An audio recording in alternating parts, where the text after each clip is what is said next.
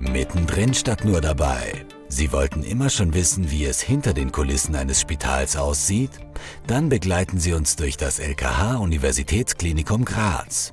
Lernen Sie die Menschen kennen, die dafür sorgen, dass jede Patientin und jeder Patient bestmöglich versorgt wird. In unserem Podcast laden wir für Sie die Mitarbeiterinnen und Mitarbeiter zur Sprechstunde am Uniklinikum ein.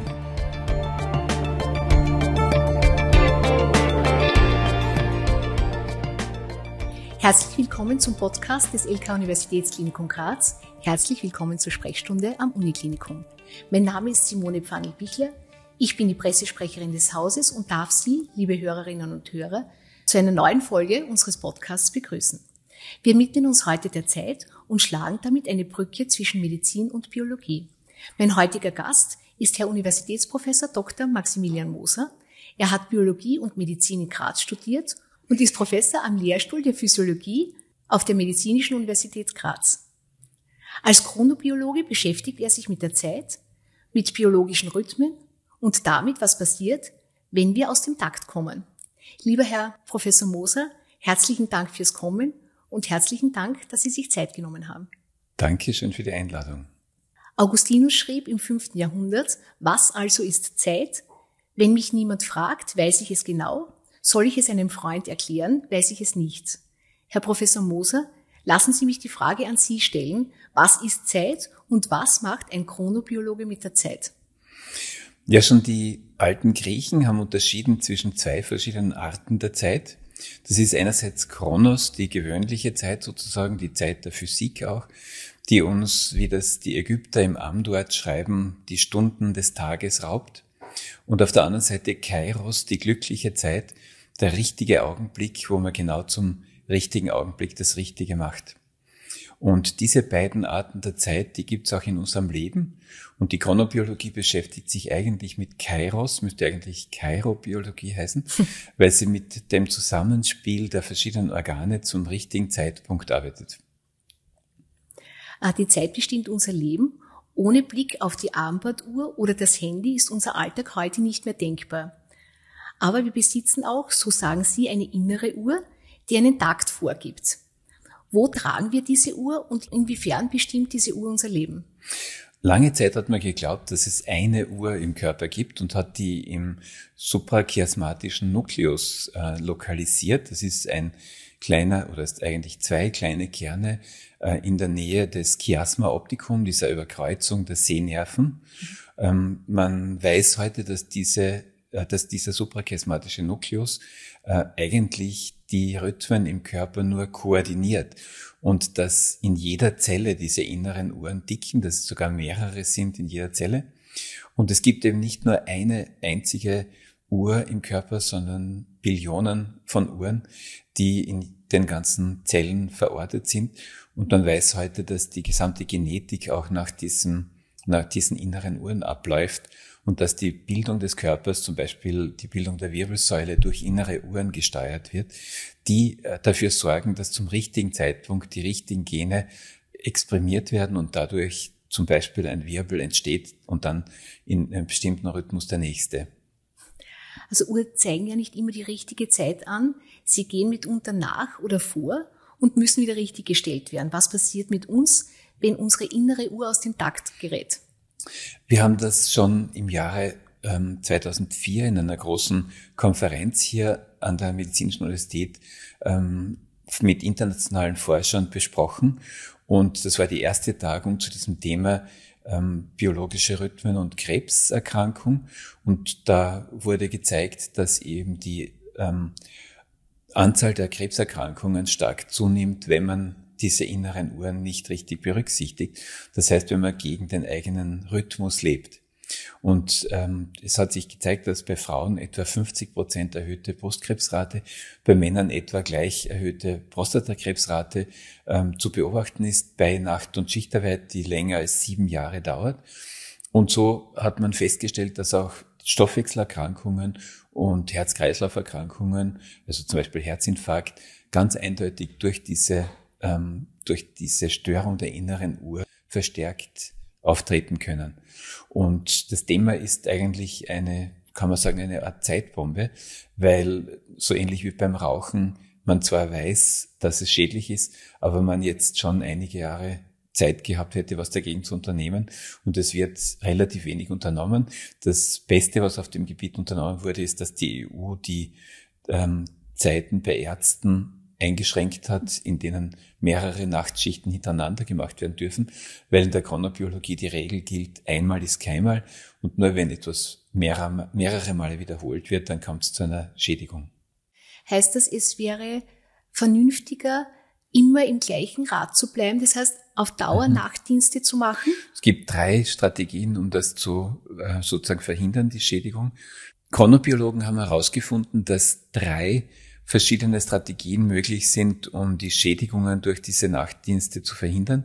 Das eine wäre, dass man längere Zeit im gleichen Rad bleibt. Mhm. Das heißt zum Beispiel nur Nachtschichten macht. Das wäre für jüngere Leute, die noch keine Familie haben, zum Beispiel geeignet. Dann die zweite Möglichkeit ist, dass man es nur gelegentlich macht, das heißt maximal zwei, dreimal pro Monat ja. mit einem Abstand dazwischen. Und die dritte Möglichkeit ist, dass man jeden Tag um eine Stunde später anfängt. Das heißt, dass die Schicht eine Stunde länger dauert als normalerweise vorgesehen, weil dann die natürliche innere Uhr von 25 Stunden genutzt wird, die einem hilft, diese Zeitverschiebung langsam zu akzeptieren. Wie kann ich, wenn ich aus dem Rhythmus geraten bin, meinen Takt wieder richtig stellen. Wenn man aus dem Rhythmus geraten ist, und das sind heute leider die meisten Menschen, dann ist eine gewisse Regelmäßigkeit des Lebens wichtig. Und das heißt, dass man schaut, dass man gleiche ähm, Frühstücks- und Mittagessenszeiten hat, dass man etwa zur gleichen Zeit aufsteht, auch am Wochenende, zumindest nicht länger als ein, zwei Stunden später. Und dass man durch diese Regelmäßigkeit diese inneren Uhren wieder synchronisieren kann. Ähm, synchronisieren heißt gleichzeitig äh, machen und der Sinn der Synchronisation ist der, dass die Organe wieder zusammenarbeiten können und wieder miteinander sprechen können. Sozusagen die Rhythmen sind ja die Sprache der Organe miteinander und diese Sprache muss wieder funktionieren, weil wenn niemand zuhört, wenn man was sagt, dann ist das auch für innere Organe frustrierend, nicht nur für den Menschen. Und ähm, das, die zweite Möglichkeit ist, dass man bewusst bestimmte Rhythmen im Tagesablauf einführt. Das wäre zum Beispiel ein Zwei-Stunden-Rhythmus der Arbeit, dass man alle zwei Stunden wieder beginnt mit der Arbeit und am Ende der ein, drei Viertelstunden zum Beispiel eine Viertelstunde Pause macht, so dass man den sogenannten Break Cycle damit aktiviert. Das ist der basale Ruhe- und Aktivitätszyklus, der auch in der Nacht eine große Rolle spielt für die Traumphasen. Und man schlaft dann wesentlich besser, wenn man das macht. Wir haben das in mehreren Studien zeigen können, dass die Schlafqualität stark zunimmt, wenn man diesen Break-Cycle auch am Tag aktiviert. Okay. Aber das heißt, auch wenn ich meinen Kindern was Gutes tun will und sie am Wochenende ausschlafen lasse, wenn ein großes Schlafdefizit vorliegt, dann überwiegt der Nutzen des Ausschlafens. Mhm. Wenn aber kein großes Schlafdefizit vorliegt, dann ist es besser, den Rhythmus zu halten, weil dann die Körperrhythmen praktisch die äh, äh, Kommunikation zwischen den Organen besser funktioniert, weil das ähm, Zielorgan sozusagen zuhört, wenn das Sprachorgan was spricht. Okay, das heißt, das Ausschlafen ist nicht immer gesund, es soll aufgeweckt werden. Es sollte durchaus aufgeweckt werden, lieber früher schlafen gehen mhm. äh, am Abend oder ein Mittagsschläfchen einlegen, auch das geht. Das sollte nicht zu lange sein, das Mittagsschläfchen, maximal eine Dreiviertelstunde. Es gibt sogar die Power Naps, wo man wirklich mit wenigen Minuten Schlaf schon eine deutliche Verbesserung zum Beispiel der Fahrleistung erreichen kann. Mhm. Also wenn man auf der Autobahn feststellt, dass man sehr müde ist, wesentlich vernünftiger zum nächsten Rastplatz zu fahren, dort zehn Minuten zu schlafen, sich auch wecken zu lassen durchaus und dann wieder weiterzufahren. Das wird man dann selbst erleben, dass das ähm, Fahrgefühl ein völlig anderes ist als vor diesem Nap. Spielen das Alter und das Geschlecht in der Chronobiologie eigentlich eine Rolle? Dicken die Uhren von Frauen und Männern anders? Da gibt es Untersuchungen von Rönneberg, dass das Alter eine sehr große Rolle spielt. Wenn wir als Kinder starten, dann starten wir eigentlich als Morgenmenschen. Das heißt, kleine Kinder sind eher Morgenmenschen. Das ändert sich aber relativ bald. Mit der Pubertät spätestens kommt dann der klassische Abendtypus hervor. Und der bleibt dann auch bis zum 20., 30. Lebensjahr. Und ähm, mit zunehmendem Alter geht es dann wieder Richtung Morgentypus. Das heißt, hier gibt es eine Lebens, einen Lebenszyklus der Chronobiologie. Und andererseits muss man aber auch sagen, dass Frauen nicht so extrem wie Männer reagieren. Das war ein Ergebnis der Studie von Reuneberg. Das heißt, die schlagen in der Pubertät nicht so in Richtung Abendtyp aus wie Männer, bei denen kann es bis zu fünf Stunden Unterschied sein zwischen früher Jugend und Pubertät. Bei Frauen sind es maximal zwei bis drei Stunden. Man hört immer wieder, man soll mindestens acht Stunden schlafen. Ist das ein Blödsinn oder? Ähm, da gibt's auch Studien, sowohl in Japan als auch in den USA, mit über einer Million äh, Teilnehmer jeweils. Und es hat sich gezeigt, dass die Lebenserwartung am größten bei einer Schlafdauer von siebeneinhalb bis acht Stunden ist. Und ähm, wenn das über neun Stunden geht, sinkt die Lebenserwartung. Äh, wenn es unter fünf Stunden geht, ebenso. Dazwischen gibt es so eine Plateauphase mit einem kleinen Gipfel äh, mit siebeneinhalb bis acht Stunden. Und brauchen Kinder mehr Schlaf oder fallen die auch in diese acht Stunden rein? Kinder brauchen definitiv mehr Schlaf und es wäre auch sinnvoll, aus diesem Grund die Schule später beginnen zu lassen. Wir haben hier mit fünf Schulen im deutschen Sprachraum gearbeitet, die alle sehr zufrieden waren, und zwar in Basel, in Berlin und in Klagenfurt. Und äh, da haben wir Schulen umgestellt, die dann eben ihre Schulzeit erst um halb neun begonnen haben. Und das ist sowohl von den Lehrern als auch von den Kindern sehr positiv aufgenommen worden. Die Eltern waren am Anfang skeptisch, haben aber dann, wie sie gesehen haben, wie die Wirkung ist, alle zugestimmt und wir haben dann alle Oberstufen auch umgestellt, die zuerst gewartet haben, mhm. so dass dann die ganze Schule jetzt später beginnt. Sehr interessant. Äh, ich habe auch schon öfter gehört, dass man zum Beispiel einen Zahnarzttermin am besten am frühen Nachmittag ausmacht, weil man da angeblich weniger schmerzempfindlich ist. Stimmt das und macht es auch Sinn, bestimmte Medikamente zu bestimmten Zeiten zu nehmen? Ähm, mit dem letzteren, den Medikamenten, beschäftigt sich die Chronopharmakologie und hat hier ganz äh, große Unterschiede gefunden, vor allem zwischen Wirkungen und Nebenwirkungen.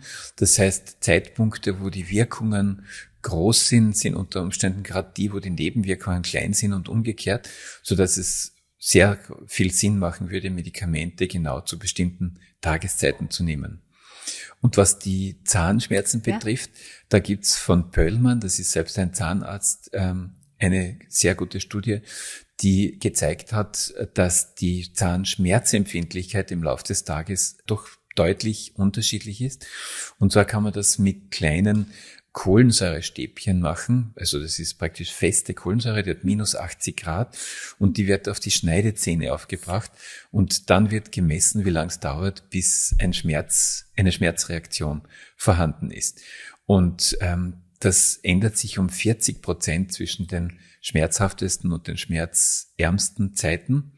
Und zwar ist es so, wie Sie sagen, am frühen Nachmittag zwischen Mittag und drei Uhr Nachmittag ist die günstigste Zeit für einen Zahnarzt. Also wenn Sie einen Zahnarzttermin buchen wollen, wäre das sehr zu empfehlen. Und interessanterweise, das zeigt auch wieder die Chronopharmakologie, ähm, ist auch die Wirkung von Schmerzmitteln unterschiedlich im Laufe des Tages. Mhm. Und gerade dann, wenn man sie am nötigsten brauchen würde, nämlich um drei in der Nacht, wenn der Schmerz am größten ist und die Zahnambulanz geschlossen hat, dann äh, wirken auch die Schmerzmittel kaum. Und sogar Placebos wirken zu dieser Zeit kaum, währenddem sie zum Mittag etwa 50 Prozent der Wirkung von Schmerzmitteln haben. Und weiß man da warum oder, oder ist das? Das ist ja sehr früh schon, also in den 70er Jahren erforscht worden. Seitdem gibt's eigentlich gar keine Forschung auf diesem Gebiet. Das ist sehr schade, ja. weil das ja für die Menschen sehr relevant wäre. Ähm, wir wissen nur, dass die innere Uhr eben in jeder Zelle tickt und dass wahrscheinlich auch Nervenzellen solche inneren Uhren haben und dann äh, zu bestimmten Tageszeiten besonders gut leitend sind und zu anderen Tageszeiten weniger gut. Und das mit den Stäbchen klingt sehr unangenehm. Äh, in der modernen Arbeitswelt ist der natürliche Rhythmus oft nicht mehr spürbar. Mhm. Der Handy und Computer sind immer präsent. Ist zu erwarten, dass unsere innere Uhr allmählich unwichtig wird und sie, wie etwa der Geruchssinn auch, an Bedeutung verliert? Ähm, das glaube ich ganz und gar nicht. Und zwar deswegen, weil man erst jetzt richtig draufkommt, wie wichtig diese innere Uhr ist und dass die auch für den gesamten Ablauf der genetischen Expression von größter Bedeutung ist. Man hat am Anfang gedacht, dass es vielleicht so acht oder neun Rhythmusgene gibt, die chronobiologisch ähm, gesteuert sind oder selbst steuern. Und dann hat sich herausgestellt, dass immer mehr Gene von diesen Genen abhängig waren. Und wir wissen heute, dass praktisch 100 Prozent des Genoms chronobiologisch exprimiert wird, das heißt einem Tagesrhythmus folgt. Und es hat ja nicht umsonst 2017 dann den Nobelpreis für Chronobiologie gegeben, ähm, für, und zwar eben für die Entdeckung dieser ersten chronobiologischen Gene. Also hier ist noch einiges im Kommen, weil ja viel, viel mehr Erkenntnisse seitdem schon gewonnen worden sind, die für die Gesundheit des Menschen von allergrößter Bedeutung sind. Äh, ein wichtiger Zeitgeber für uns ist das Licht. Es hat großen Einfluss zum Beispiel auf die Bildung von Hormonen. Ist Licht dabei gleich Licht oder wirkt das Tageslicht ganz, ganz anders als zum Beispiel das künstliche Licht? Ähm, das Tageslicht ist der klassische Zeitgeber schlechthin. Ähm, es wurde schon von Aschoff in den 1950er Jahren entdeckt. Ähm, und auch der Begriff Zeitgeber ist von Aschoff geprägt worden im Rahmen dieser Studien.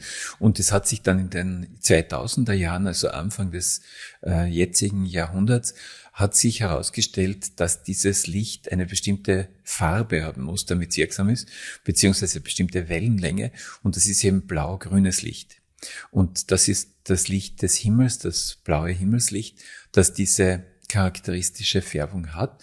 Und das kommt auch vor in LEDs, in äh, Energiesparlampen und in äh, Lampen, die also Leuchtstoffröhren.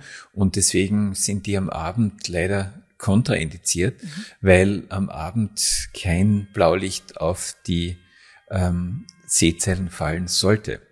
Interessanterweise hat man dann sogar eigene Sehzellen entdeckt, die sogenannten zirkadianen Sehzellen, äh, die speziell für, das, diese Tag, für den Tag-Nacht-Rhythmus im Augenhintergrund vorhanden sind.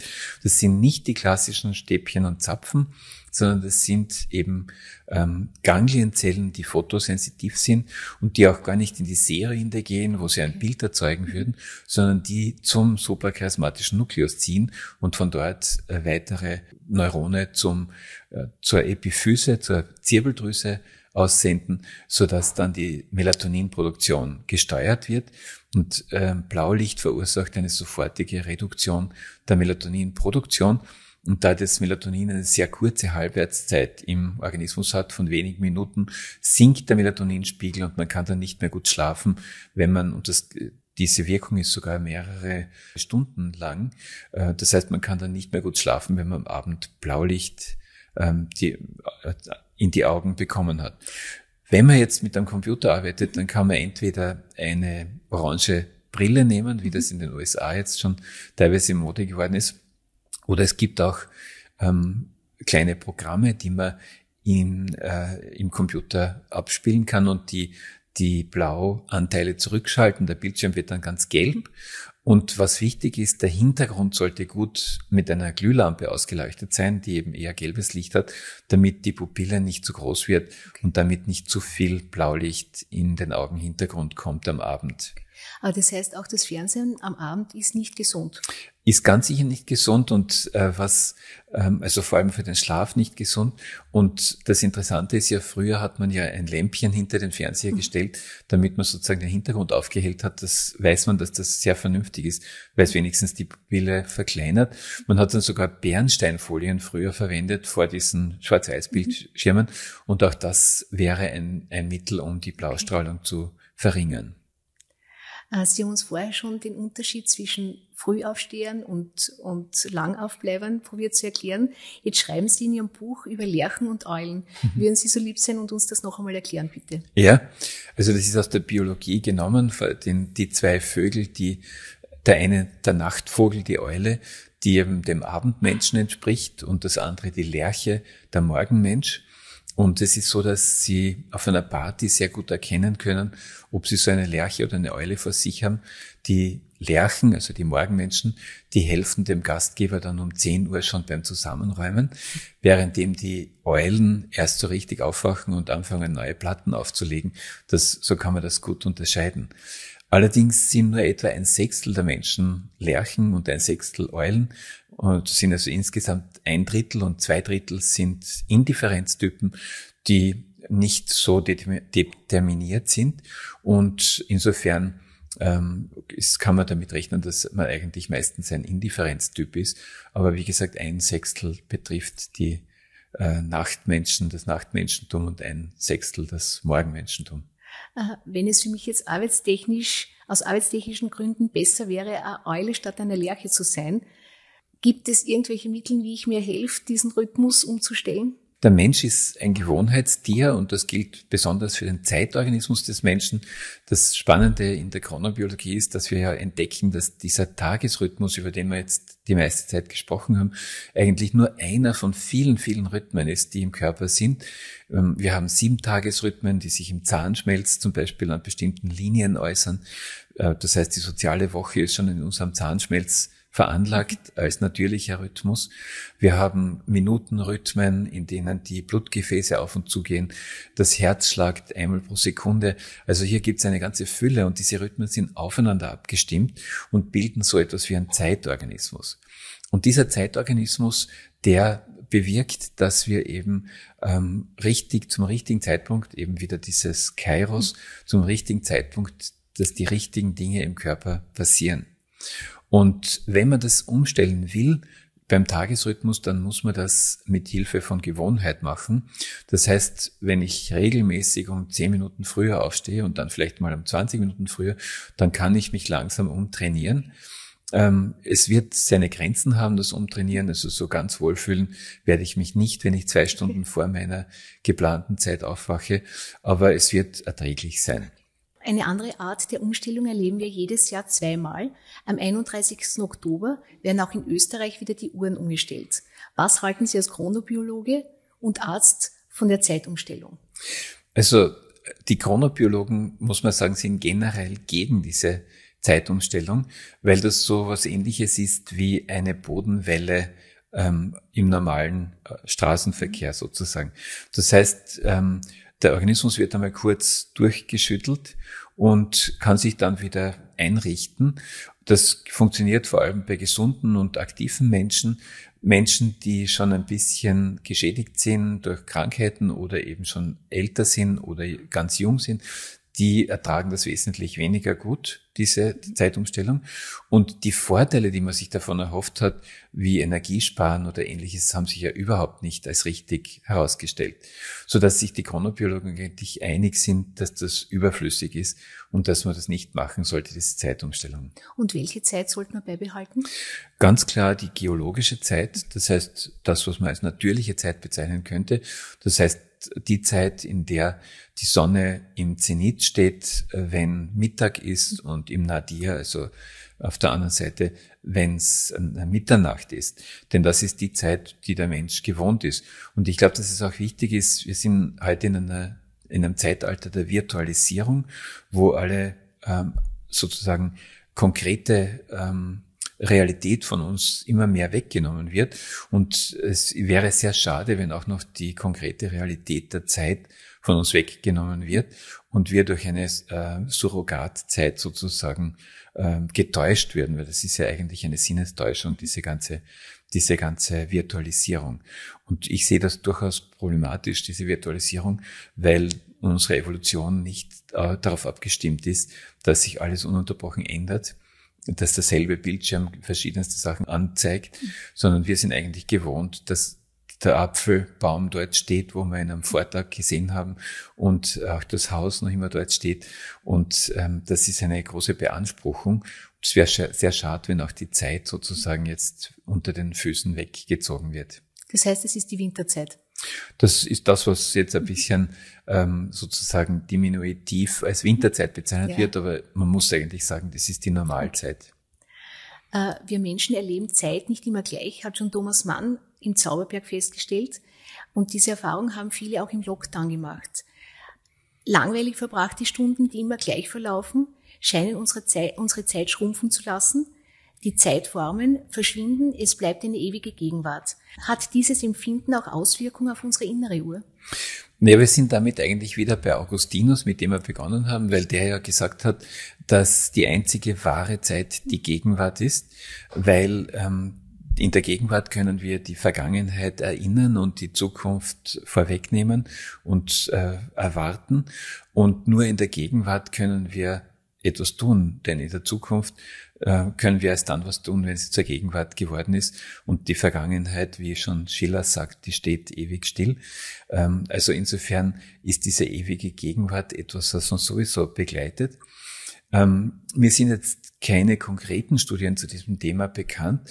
Allerdings hat man ähm, tatsächlich festgestellt, dass die Zeit natürlich unterschiedlich schnell abläuft für die Menschen und dass hier die Reize eine Rolle spielen. Vielleicht ein interessantes chronobiologisches Ergebnis, das schon von Aschoff gemacht wurde, dass eine gewisse, ähm, ein gewisses Maß an Reizen, es gibt da ein Optimum an Reizen, zu viel sollten es nicht sein, zu wenig auch nicht. Wenn man zum Beispiel das Licht in den Räumen reduziert, wo er seine Bunkerversuche gemacht hat, dann haben die Menschen, wenn sie Morgen- und Abendmenschen gemischt waren, haben sie sich getrennt und äh, die haben dann unabhängig voneinander geschlafen. Mhm. Wenn aber genügend Licht vorhanden war, so dass man sozusagen sozialen Austausch auch hatte, dann haben sie gemeinsam den Tag verbracht. Und das ist vielleicht etwas, wo man einen Schluss ziehen kann, dass eben eine gewisse Anzahl an, an Reizen und an Umgebungslicht auch vorhanden sein muss, damit man eine gemeinsame Gruppe bilden kann als Menschheit. Lieber Herr Dr. Moser, vielen Dank für Ihr Kommen und für das kurzweilige Gespräch. Danke ebenfalls. Auch an Sie, liebe Hörerinnen und Hörer, ein großes Dankeschön, dass Sie wieder hineingehört haben. Die nächste Folge gibt es wie gewohnt in zwei Wochen. In der Zwischenzeit freuen wir uns über Ihre Rückmeldungen auf Instagram oder auf unserer Homepage einen schönen Tag noch, genießen Sie die Zeit bewusst und bis bald bei unserer Sprechstunde am Uniklinikum.